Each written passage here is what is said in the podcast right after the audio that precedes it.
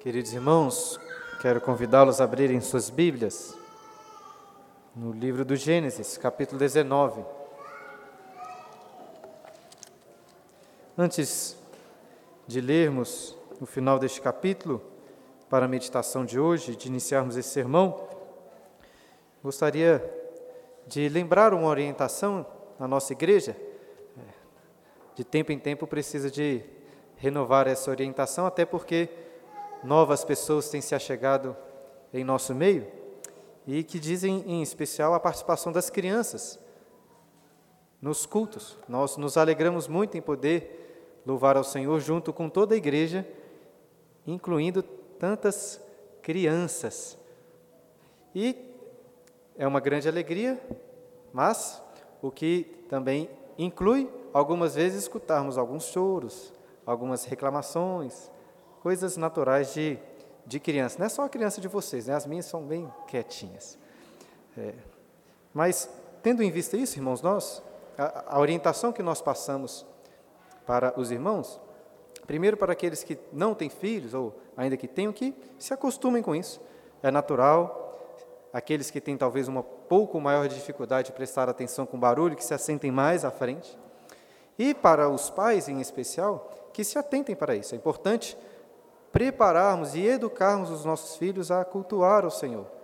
É importante que tragam, que ensinem à medida que forem crescendo a prestarem atenção no culto, a, né, quando ficam mais velhos, a evitarem de ficar mexendo com outras coisas, para que aos poucos consigam por si mesmos cultuar atentamente ao Senhor. E caso comecem a chorar, o que é esperado, algo nesse sentido, nós lembramos que temos aqui uma salinha ao lado, até com uma caixa de som ali, para que você possa ir para lá. É, apesar de nós gostarmos muito das crianças aqui no nosso meio, não queremos que elas permaneçam chorando aqui. Então, se seu filho começar a chorar e não parar, nós é, lembramos que temos essa salinha de apoio ali para que você possa levar o seu filho e ensiná-lo da maneira que achar mais apropriado. Tendo dado essa rápida orientação, não sei se os irmãos já abriram suas Bíblias em Gênesis capítulo 19.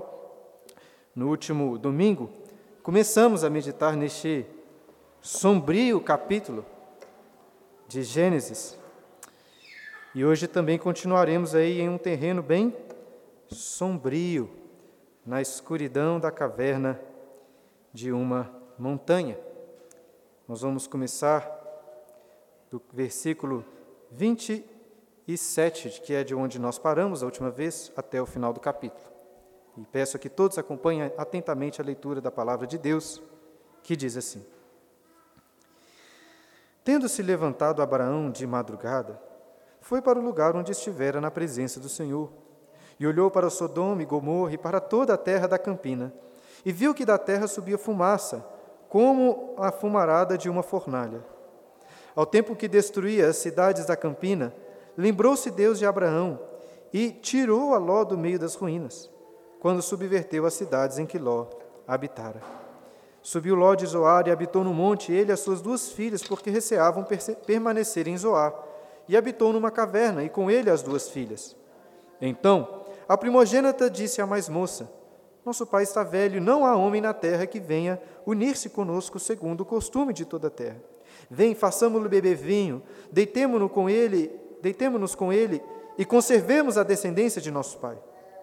Naquela noite, pois, deram a beber vinho a seu pai, e entrando a primogênita se deitou com ele, sem que ele o notasse, nem quando ela se deitou, nem quando se levantou. No dia seguinte, disse a primogênita a mais nova: Deitei-me ontem à noite com meu pai, demos-lhe demos-lhe a beber vinho também essa noite. Entra e deita com ele para que preservemos a descendência de nosso pai. De novo, pois, deram aquela noite a beber vinho a seu pai. E entrando a mais nova, se deitou com ele sem que ele o notasse, nem quando ela se deitou, nem quando se levantou. E assim as duas filhas de Ló conceberam do próprio pai.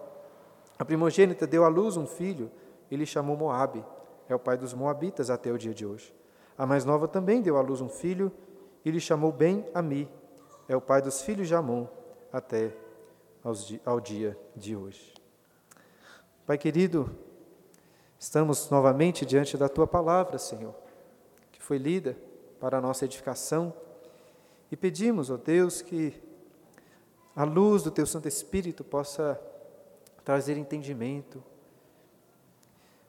para este texto, ó Deus, tão difícil, tão sombrio, mas que possamos, ao nos deparar com a Tua palavra, olharmos também para os nós mesmos, para os nossos pecados e, ó Deus, também alcançarmos graça e misericórdia da Tua presença.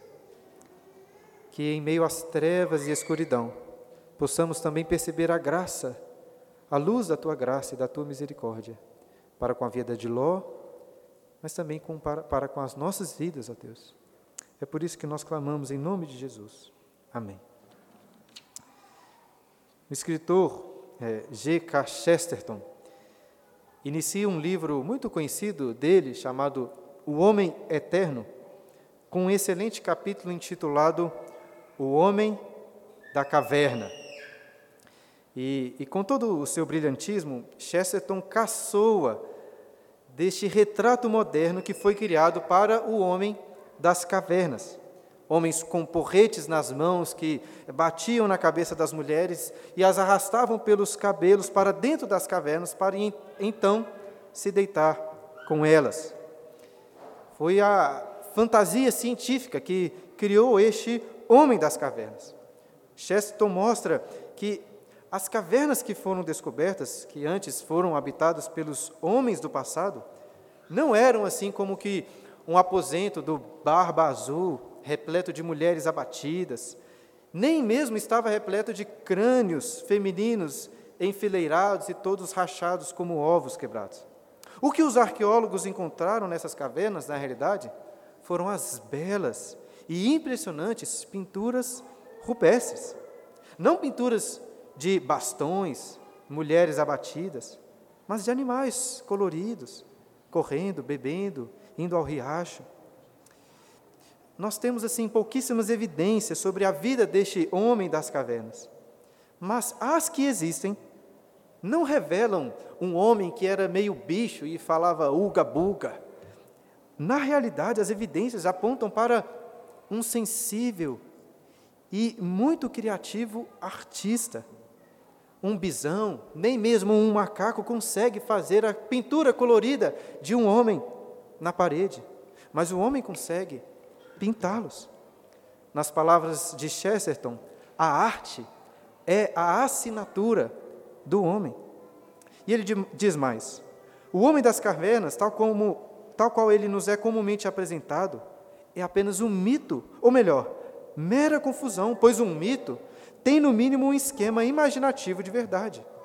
Toda essa maneira atual de falar é simplesmente uma confusão e um mal entendido que não se funda em nenhuma espécie de evidência científica. Eu acho excelente esta análise feita por Chesterton. Contudo, irmãos, eu preciso considerar que, ao ler o final do capítulo 19, encontramos aqui um terrível homem das cavernas, que em certa medida é mais parecido com o homem uga-buga da fantasia científica do que com um sensível artista. Agora, o problema de Ló, esse homem das cavernas, não era de ser uma espécie menos evoluída, um neandertal. É, é quase como se fosse o oposto. O que aconteceu com Ló, entre aspas, foi uma involução moral. Pois quanto mais ele se afastou de Abraão, quanto mais se afastou do Senhor, mais se tornou um homem bruto e dominado pelos seus pecados.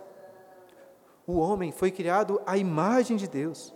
Ele sim pode ser muito melhor, muito mais criativo do que um animal, mas pode também ser muito pior. Esse texto que lemos é um texto muito difícil de pregar. Só de ler a história já ficamos enojados. Mas que Deus nos abençoe nessa meditação. Nós vamos continuar aí de onde paramos, no versículo 27, quando a narrativa tira rapidamente o foco de Ló e volta para Abraão. E esses versículos também serão importantes aí para nos contextualizarmos. Olha só, versículo 27. Tendo-se levantado Abraão de madrugada, foi para o lugar onde estivera na presença do Senhor, e olhou para Sodoma e Gomorra para, e para toda a terra da campina, e viu que da terra subia fumaça, como a fumarada de uma fornalha. Precisamos voltar aqui um pouco na história para entender o que está acontecendo. No capítulo 18, lemos que Deus, juntamente com dois anjos, apareceram para Abraão em formas humanas, como viajantes que estavam de passagem. Eles comem e depois Abraão os encaminha para o seu destino principal, que era a cidade de Sodoma. E enquanto caminhavam, Deus contou para Abraão que um terrível clamor subia daquela região, pois os pecados daqueles homens eram muito grandes. E Abraão sabia certamente da péssima reputação daquela cidade, mas coloca diante de Deus a seguinte questão: e se houverem justos ali? O juiz de toda a terra não pode punir o justo junto com o injusto. E além disso, Abraão intercede por aquela cidade, pedindo para que Deus a poupasse, caso houvesse, por exemplo, 50 homens justos ali. E Deus atende positivamente a intercessão. Mas Abraão não parou por aí. Ele continuou, e se houverem 45, 40, 30, 20, 10? E Deus disse que se houvessem 10 justos em Sodoma, a cidade seria poupada. E então, na madrugada seguinte dessa intercessão, provavelmente sem conseguir direito, Abraão volta ao local onde conversou com o Senhor para ver o que teria sucedido, como lemos aí.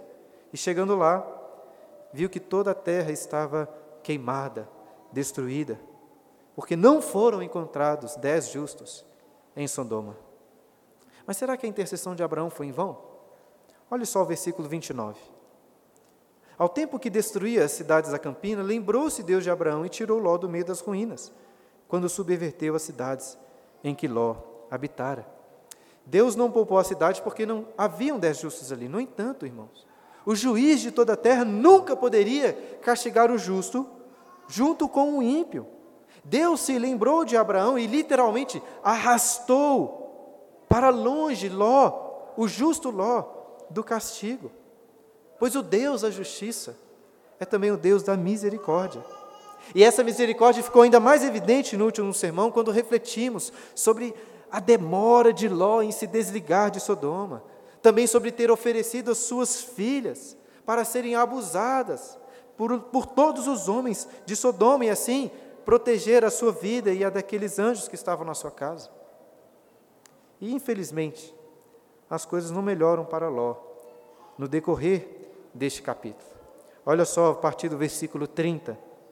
Subiu Ló de Zoar e habitou no monte, ele e suas duas filhas, porque receavam permanecer em Zoar, e habitou numa caverna, e com ele as duas filhas. Quando Ló estava com Abraão, ele se enriqueceu muito, com muitos tesouros, servos, animais. Agora, depois de ter ido para Sodoma, se separado do seu tio, sofreu apenas ataques, perdas, e agora o encontramos miserável, morando em uma caverna no monte. E talvez você se lembre que os anjos, no versículo 17 deste capítulo, já tinham dito para Ló fugir para os montes. Mas como vimos da última vez, Ló era um cara muito urbano. Ele gostava era do conforto da cidade. Ele não queria morar nas montanhas, em lugares afastados. Dessa forma, ele pediu para que os anjos poupassem a pequena cidade de Zoar para que ele habitasse naquela cidade. E como expliquei melhor da última vez, Zoar era uma cidade aliada de Sodoma e muito provavelmente seria também destruída por causa dos seus graves pecados. Mas apesar disso, os anjos aceitam a intercessão de Ló e deixam que ele fugisse para Zoar e se refugiasse naquela cidade. Mas agora nós vemos que o texto revela que Ló saiu de Zoar para habitar no monte com suas filhas, assim como os anjos já tinham dito de primeira vez. Por que, que houve essa mudança de planos? O texto diz aí, porque receavam permanecer em Zoar. E apesar dessa explicação, ainda ficamos um pouco na dúvida sobre exatamente qual era o receio de Ló em ficar naquela cidade. Será que Ló ficou com medo dos moradores de Zoar atacá-lo? Ou algo nesse sentido? Pode até ser, mas eu acho difícil. A, a minha opinião é que Ló estava percebendo que os, os zoarenses, vamos dizer assim, apesar de morarem em uma pequena cidade, cometiam pecados tão grandes como os moradores de Sodoma. Eu acho que Ló estava com medo de Deus destruir aquela cidade. De toda forma, os anjos, como mensageiros do próprio Deus, tinham assegurado lá no versículo 22 que Ló poderia sim se refugiar em Zoar. Ló não tinha motivos para fugir da cidade. Mas o problema é que ele tinha dificuldades em crer na bênção, no cuidado do Senhor. Por isso, decide se refugiar em uma caverna nos montes. E a dúvida que mais me incomoda é a seguinte: por que será que Ló não quis voltar para morar com seu tio Abraão? O problema anterior dos bens e riquezas não existia mais, porque Ló estava completamente quebrado. Por que será? Será que foi por causa do orgulho, de não querer reassumir o seu erro quando escolheu as campinas perto de Sodoma? Ou será que foi por vergonha? Ou até será que foi por apenas, apenas por apatia, uma falta de coragem de fazer algo diferente? Muito difícil dizer ao certo, mas eu fico pensando como teria sido melhor para Ló voltar a morar com seu tio, com Abraão. Era certo que Ló encontraria refúgio, bênçãos, quem sabe até maridos para suas filhas, homens que fossem tementes a Deus. E assim como vemos no capítulo 13, vimos no capítulo 13, agora no capítulo 19, Ló se torna um excelente exemplo de como tomar más decisões. Por causa do orgulho, da vergonha ou da apatia, nós também muitas vezes tomamos más decisões. Você errou no passado, mas é muito orgulhoso para admitir o erro. Ou então que você está com vergonha e não quer que as, ouvir das pessoas dizendo assim: olha, eu falei para você não ter feito isso. E assim acaba cometendo outros erros. Ou até pode ser o caso de você estar triste, desanimado, não querendo fazer mais nada, nem se esforçar por alguma boa solução. Que este exemplo de Ló sirva de alerta, independente da situação que você estiver, da decisão que tem que tomar. Deixe de lado, seja o orgulho, seja a vergonha, seja a apatia, e busque é, a bênção de Deus através da oração, através da leitura bíblica, e principalmente busque a bênção de Deus entre o povo de Deus, na igreja. Vejam bem, se considerarmos que com Abraão estava a igreja do Antigo Testamento, acho que eu poderia dizer que Ló foi o primeiro crente desigrejado de todos. É, é muito difícil de um crente desigrejado ser um crente verdadeiro. Assim como é muito difícil também considerar que Ló era um homem fiel, um cara crente de verdade. Mas não cai no erro de achar que Ló, mesmo com tantos erros, por ele ser crente, que você também pode ter segurança é, de ser um verdadeiro cristão, mesmo com tantos erros e impiedades. Mas é claro que também não devemos ser muito rigorosos e impulsivos nos nossos julgamentos. Pois a Bíblia deixa claro que Ló, apesar de tudo, era crente. A Bíblia é categórica em relação a isso, um homem justo. E como Ló, existem sim vários cristãos com vidas assim bem complicadas. Mas de toda forma, o que eu quero destacar é que a Bíblia deixa muito claro que longe de Deus, longe da igreja, do povo do Senhor, as pessoas, ainda que crentes, irão sofrer gravíssimas consequências. E Ló, como este desigrejado, talvez seja um dos melhores, ainda que mais terríveis, exemplos dessa realidade. Ele era um homem crente, mas colheu frutos amargos por causa das suas decisões erradas, como veremos a seguir. Olha o versículo 31. Então, a primogênita disse à mais no, no, moça: Nosso pai está velho, e não há homem na terra que venha unir-se conosco, segundo o costume de toda a terra. A filha mais velha de Ló percebe que, naquela caverna, elas estavam com um sério problema. Naquele contexto, uma mulher dificilmente conseguiria sozinha arrumar um casamento. O papel do pai costumava ser fundamental no casamento das filhas. Contudo, Ló estava completamente quebrado. Ele tinha perdido toda a sua influência com outras famílias, que a maioria delas já tinha morrido, e já estava velho. Ou seja, logo iria morrer sem dar as suas filhas em casamento.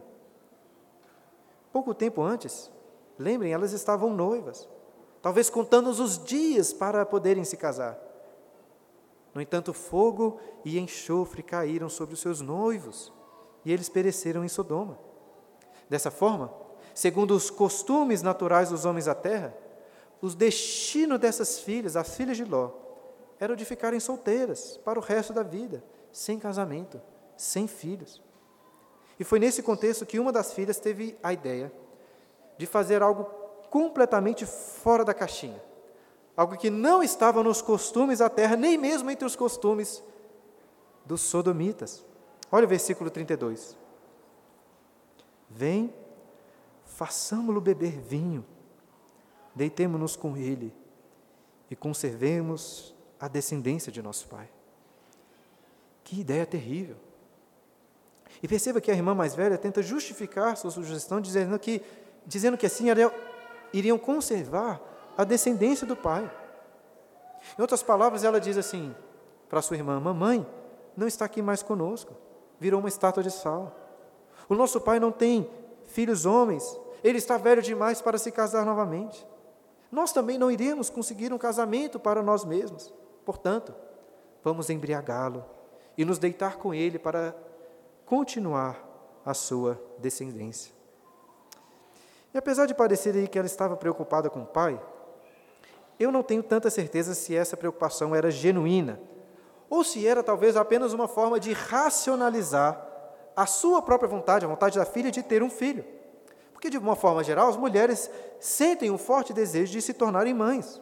Naquele contexto, filhos eram importantes até para a própria subsistência da mãe.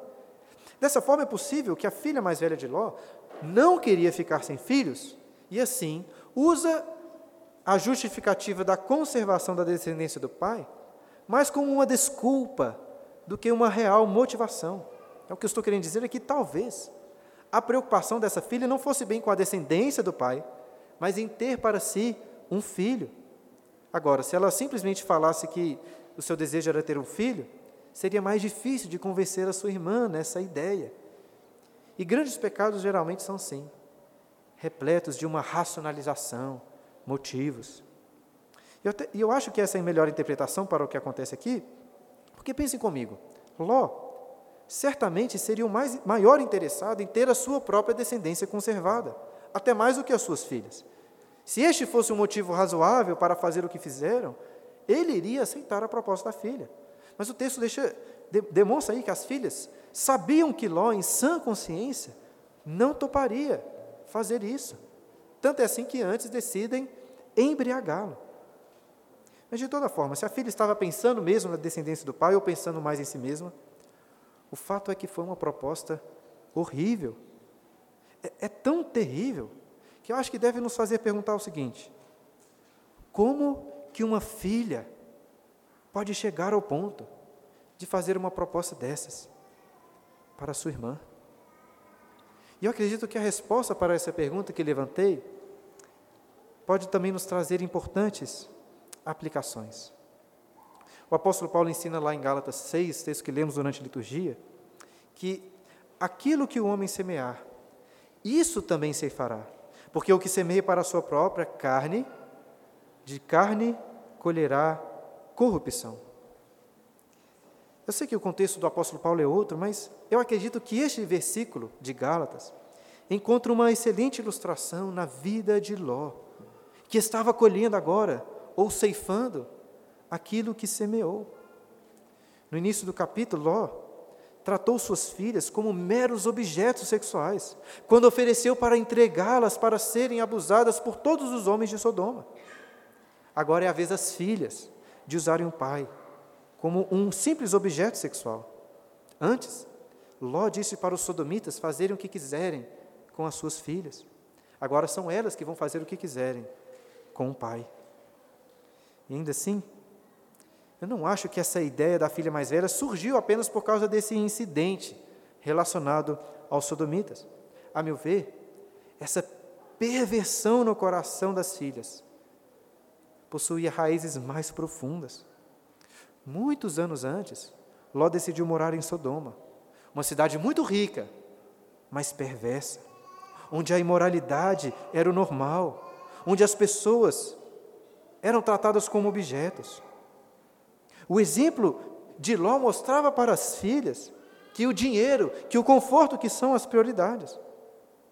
E além disso, a mulher de Ló, né, mãe dessas meninas, muito provavelmente era uma mulher de Sodoma, como eu disse na última vez, escolhida por Ló da mesma forma como ele escolhe morar, escolheu morar naquela cidade. Ou seja, pensando apenas naquilo que era agradável à vista. Suponho que a mulher de Ló era muito bonita, mas era ainda mais apegada do que Ló aos confortos e aos bens dessa terra. É por isso que ela se tornou uma estátua de sal. Agora pense na grande influência dessa mãe na vida das filhas. Já em relação à imoralidade sexual, o apóstolo Pedro diz em 2 Pedro capítulo 2, versículos 7 e 8, que Ló, este Ló aqui, apesar de tudo, mas ele diz lá, era um homem atormentado pelas obras iníquas dos sodomitas. Portanto, nós podemos deduzir que Ló não era favorável ao incesto, nem mesmo às imoralidades sexuais. Ele certamente não ensinou às suas filhas dessa maneira aqui. Contudo, Ló levou suas filhas para viverem e para serem educadas dentro deste contexto de tanta imoralidade. Isso certamente teve um impacto na educação dessas filhas. Quando eu levantei a pergunta sobre como que uma filha pode chegar ao ponto de fazer uma proposta dessas para a irmã, eu disse que a resposta poderia trazer para nós importantes aplicações. E será que agora vocês conseguem perceber as implicações práticas para as nossas vidas, em especial para aqueles que são pais? Em primeiro lugar, precisamos compreender que nossa visão de mundo que nossas práticas irão influenciar fortemente os nossos filhos. De uma forma geral, se um pai é muito apegado aos bens materiais, à sua casa, ao seu carro, ao seu conforto, os filhos vão aprender a valorizarem essas coisas também. Ou um pai que é muito irascível e sem paciência, perceberá nos filhos a mesma prática. Um pai que, por causa do trabalho, por causa do cansaço, por causa de diversos outros compromissos, deixa de vir à igreja, irá ensinar os seus filhos a irem à igreja apenas quando sobrar tempo. Um pai que passa o dia e muito tempo assistindo um serial de televisão, mas não faz o culto doméstico na sua casa, terá filhos também que assistem televisão, mas não gostam de ler a Bíblia, não gostam de orar. Aos jovens que estão aqui, que ainda não se casaram, mas pretendem se casar, Escolham muito bem o seu futuro marido ou esposa. Talvez ele até seja da igreja, mas você deve pensar o seguinte: será que essa pessoa será um bom pai, será uma boa mãe para os meus filhos? Ló escolheu mal. E mais, os filhos não são influenciados apenas pelo comportamento dos pais, são também influenciados pelo contexto em que estão inseridos. Assim como Ló, muitos pais abominam determinadas práticas, as quais certamente não querem que os seus filhos aprendam. Contudo, também como Ló, estes pais não estão atentos às más influências sobre a vida dos filhos. Às vezes aparece uma excelente oportunidade de emprego para outra cidade, para outro país, e logo o pai já está fazendo a mudança sem pesquisar sobre a igreja da qual vai fazer parte. E se não tiver igreja lá? E se a igreja que tiver lá, ou as igrejas forem muito ruins? O que você quer mais para a sua vida, para os seus filhos? Mais dinheiro ou mais comunhão com Deus, com crentes piedosos? E não ache que basta estar também em uma boa igreja. Com quem que os seus filhos convivem de segunda a sábado? Como e por quem eles são educados? O que, que eles assistem na televisão? Que eles olham na internet? Não podemos deixar que nossos corações ou dos nossos filhos se almodem às terríveis, aos terríveis costumes da nossa sociedade. Nós devemos filtrar muito bem aquilo que aprendemos, aquilo que assistimos, para não sermos conformados segundo este século. E pais, por favor, observem muito de perto o que os seus filhos estão aprendendo, o que eles estão assistindo na televisão, vendo no celular. Não dê, não dê liberdade para eles. Em minha opinião, e de fato aqui é uma opinião, não tem um peso moral e bíblico, nem uma criança de 8 anos, nem mesmo um adolescente de 15 ou 16 anos, deveria ter liberdade para assistir televisão, mexer no celular o navegar na internet sem uma intensa supervisão dos pais. Se possível, até melhor contratar um serviço para que você saiba tudo o que seus filhos olham na internet. Esse, esse tipo de supervisão é boa, inclusive, entre casais. Né? Mulheres, você sabe que os seus maridos olham no celular? As séries que eles assistem na televisão? Eu acho que deveriam saber, se não sabe. Porque nós também vivemos em uma Sodoma. O pecado e a imoralidade estão para todos os lados. Irmãos, crianças de 11, 10, 9, 8 anos assistem imoralidades na internet. Além de que a grande maioria das séries de televisão hoje que os jovens assistem são séries pornográficas, são inadequadas, inadequadas não só para os jovens, para os adultos também, para todos. Só em uma cidade como Sodoma, que nós podemos encontrar um casal, ou até mesmo um pai com um filho, assentados no sofá de uma televisão, assistindo uma cena de relacionamento sexual. Só numa Sodoma. E todos nós falhamos esses pontos. Estou querendo colocar um rigor muito alto. A nossa esperança está apenas na misericórdia de Deus, para que nos arraste para longe de tanta impureza, assim como ele fez com Ló. No entanto, irmãos, precisamos de nos fortalecer em Deus, para corrermos em direção à santidade. Se não nos esforçarmos pela, pela santidade, pela nossa e dos nossos filhos, ainda que crentes, iremos sofrer terríveis consequências. E foi isso que aconteceu com Ló. Olha só a partir do versículo 33. Naquela noite, pois, deram a beber vinho a seu pai.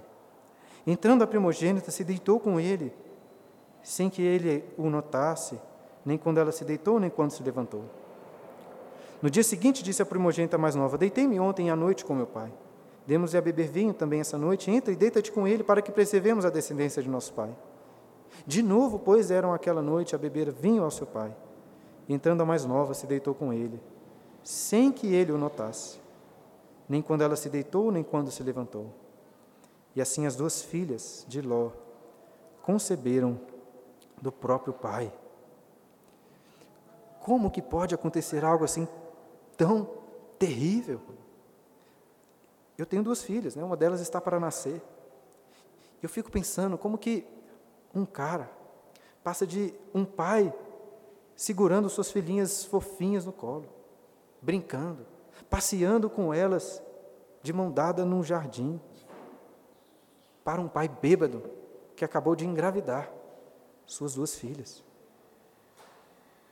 Nós já falamos aqui na igreja sobre bebidas alcoólicas e sobre como que Deus criou o vinho como uma bênção, uma bênção que traz alegria para o coração do homem. Vez ou outra até fazemos algumas brincadeiras em relação a isso, e eu até acho que é importante, nesse sentido, combatermos aquele legalismo. Contudo, irmãos, apesar da Bíblia falar da bênção do vinho, ela fala também, acho que até mais vezes, sobre os perigos da bebida e da embriaguez. Isso não é brincadeira. Não são poucas as famílias que sofrem por causa do abuso da bebida alcoólica. O excesso de vinho, de qualquer bebida, irá trazer terríveis consequências para a vida de uma pessoa e seus familiares. Ló estava aqui em uma caverna, sozinho, com suas filhas. Estava triste, estava abatido, não tinha quase nada ali. Mas ele tinha vinho. E ele bebeu até ficar embriagado. E cometeu um dos piores erros narrados em todas as Escrituras. Eu acho que nem nos mais terríveis pesadelos de Ló ele imaginaria que um dia isso iria acontecer. Como disse antes, o apóstolo Pedro disse que Ló se atormentava com o procedimento libertino dos sodomitas. Mas quanto mais ele iria se atormentar com a sua própria libertinagem. E o curioso é que o pior pecado de Ló foi cometido não quando ele estava em Sodoma, ou mesmo quando ele estava lá naquela pequena Zoar, mas quando ele estava longe da iniquidade dessas cidades, sozinho, com as suas filhas, em uma caverna. Como dizem praticamente todos os comentaristas e pregadores desse texto, Ló saiu de Sodoma, mas Sodoma não saiu de Ló. O pecado não estava lá na cidade, o pecado estava no seu coração. Irmãos, nós também vivemos em uma Sodoma. Somos constantemente influenciados para nos amoldar às práticas e os costumes de nossa sociedade. A história de Ló nos mostra que a solução para isso não está em ir embora da cidade, fundar um monastério cristão. Não adianta ser um eremita isolado lá no deserto, porque você sempre vai levar consigo o seu coração pecaminoso. Por um lado, aprendemos com o exemplo de Ló a não nos aproximarmos de Sodoma, mas por outro, aprendemos também que não adianta fugir. Irmãos, não tem como fugir. Nós vivemos nesse contexto. Eu falei anteriormente sobre a importância de vigiarmos nossos filhos, mas se você acha que conseguirá protegê-los completamente das más influências dessa sociedade, você está completamente iludido. É impossível. Deixe-me dar um exemplo. Como alguns irmãos sabem, eu e a Clara compramos um lote ali em Vespasiano, com o objetivo de construir uma casa ali. E outro dia, voltando de Vespasiano, é, vimos que em um retorno para a cidade de Belo Horizonte, temos que passar por baixo de um terrível outdoor, sensual, imoral. É um outdoor que tem vários outros lugares, mas nesse retorno nós temos que passar ali muito perto. Qualquer pessoa né, que já voltou aí de Confins, do aeroporto, de Lagoa Santa, Vespasiano, sabe do que eu estou falando. Até quero convocar, viu? Todos os que moram em Vespasiano, em Lagoa Santa, para orarem, pedindo para que Deus mande fogo e enxofre do céu contra esses outdoors terríveis. Nós podemos orar, irmãos, mas o fato é que nós vivemos numa Sodoma. Não tem como fugir. E o que fazer então? Não podemos nos apegar à cidade como Ló fez. Nem podemos simplesmente fugir das, para uma caverna, como Ló fez também. Ele um pastor dizendo que o perfeito balanço entre morar na cidade e morar na caverna está nas tendas de Abraão. Nós vivemos nessa cidade como peregrinos, edificando tendas, não casas. É claro que eu estou falando aqui metaforicamente, não é errado construir uma casa. É o nosso coração que deve ser peregrino. Como lemos durante a liturgia, logo no início, o apóstolo Pedro diz: Amados, exorto-vos como peregrinos e forasteiros que sois, a vos absterdes das paixões carnais que fazem guerra contra a vossa alma, mantendo exemplar o vosso procedimento no meio dos gentios, para que naquilo que falam contra vós outros, como de malfeitores, observando-os em vossas boas obras, glorifiquem a Deus no dia da visitação. Devemos ser peregrinos. Falei sobre pedir a Deus para que fizesse descer fogo em cima do outdoor. Mas esse Deus, para santificar a sua vida, a minha vida, fizesse descer fogo do céu, bem em cima da casa que você acabou de comprar, construir, ou dos bens que você tem. O verdadeiro peregrino está pronto para abandonar tudo nessa cidade e alcançar a cidade celestial. E agora, já caminhando para a conclusão, vamos para o final trágico dessa história de Ló versículo 37. A primogênita deu à luz um filho e chamou Moabe. É o pai dos moabitas até o dia de hoje. A mais nova também deu à luz um filho e lhe chamou Ben-Ami. É o pai dos filhos de Amon até ao dia de hoje. Então, desses dois relacionamentos incestuosos nasceram dois filhos, Moabe e Ben-Ami. Alguns comentaristas ficam discutindo se Ló descobriu depois o que aconteceu. Afinal de contas, os versículos anteriores disseram que Ló não notou nem quando as filhas se deitaram, nem quando elas se levantaram. Ou seja, o texto diz que Ló não percebeu na hora. E certamente seria melhor se ele permanecesse na ignorância. Mas eu acho que é muito difícil essa possibilidade. Mesmo que as filhas não tenham contado para o pai, uma hora ele percebeu a barriga, associou as datas, as circunstâncias e descobriu. E além disso, por mais bizarro que isso seja, os nomes dos filhos indicavam o que aconteceu. O nome Moabe significa semente do meu pai. O nome Ben Ami significa filho do meu parente. Outro dia uma irmã aqui da igreja estava comentando sobre a importância do pai de se esforçar para cultivar bons momentos, boas memórias com suas filhas, para que quando este pai morrer, essas boas memórias permaneçam na mente das filhas.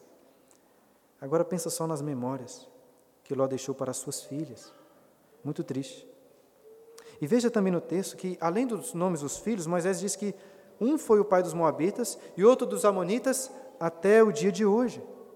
Moisés escreveu esse livro aqui centenas de anos depois do que aconteceu. E o povo de Israel conhecia muito bem os Moabitas, os Amonitas. E estes povos constantemente foram problemas para Israel. Talvez você se lembre lá de Balaão, o falso profeta que foi contratado por Balaque, rei dos Moabitas, para amaldiçoar Israel. Balaão não conseguiu amaldiçoar o povo, contudo, depois ele conseguiu corromper os israelitas através das mulheres moabitas. Na época de juízes, talvez você se lembre que o rei de Moabe, aquele rei gordo, Eglon, oprimiu Israel até que Eude os libertou. Os amonitas também foram inimigos nos tempos dos juízes, depois nos tempos dos reis de Israel. Esses dois povos continuaram por muito tempo sendo uma pedra no sapato de Israel. Agora vocês recordam naquela promessa feita a Eva lá em Gênesis 3, capítulo 3, versículo 15? Deus profetiza a inimizade entre a descendência prometida da mulher e a descendência da serpente. E percebam que Ló, então, nesse sentido, é um pai da linhagem inimiga, um pai da linhagem da serpente. Nessa caverna, através de um relacionamento incestuoso, Ló dá origem a dois povos inimigos aos descendentes de Abraão. Tudo parece dar errado para Ló. Um teólogo chamado Bruce Waltke comenta o seguinte: que Ló falha como anfitrião, como cidadão, como esposo e como pai. Ele quer proteger seus hóspedes, porém tem que, tem que ser protegido por eles. Ele tenta salvar sua família, falando dos genros, e conclui que ele estava gracejando. Temendo viajar para as montanhas, Ló decide por uma pequena cidade. Mas com medo na cidade, ele foge para as montanhas. É nas montanhas que o pior acontece. É certo, queridos, que o final deste capítulo narra aí a origem de dois povos inimigos. Porém, de forma totalmente inesperada, encontramos aqui uma descendência que serve como fio de onde virá o Messias, o descendente prometido da mulher. Sinceramente, eu acho que nem Moisés, que é o autor de Gênesis, esperava por essa. Porque o relacionamento incestuoso nessa caverna não é a origem simplesmente dos Moabitas, mas também é a origem do rei Davi. Como assim? Muitos anos depois, Ruth, a Moabita, se casou com um judeu chamado Boaz. E eles tiveram um filho, Obed. Obed gerou a Jessé, Jessé gerou ao rei Davi. Tudo parece falhar na vida de Ló, mas Deus não falha. A sua salvação estava garantida pela misericórdia de Deus. Ló não sabia disso, mas esse terrível pecado na caverna deu origem aos Moabitas, através dos quais também veio o rei Davi, por que não dizer? Veio filho do rei Davi, o rei Jesus, o Salvador. E esses pequenos detalhes são muito importantes porque ajudam a contar a mar maravilhosa história da redenção. A descendência prometida não seria apenas nobre, real. Jesus é sim o filho do rei Davi, mas é também filho de prostitutas, filho de moabitas, e é necessário que fosse assim para que Jesus se identificasse com as nossas sujeiras, com a lama dos nossos pecados, para que naquela cruz ele se fizesse pecado em nosso lugar. Irmãos, todos nós, por natureza, somos moabitas. Todos nós somos concebidos em pecado, em densas trevas, como que em uma caverna. Como nós somos pecadores. Mas Jesus se fez pecado em nosso lugar.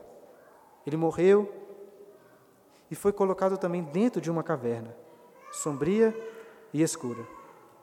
E a nossa esperança reside no fato de que Cristo saiu daquela caverna, pois ele ressuscitou dos mortos.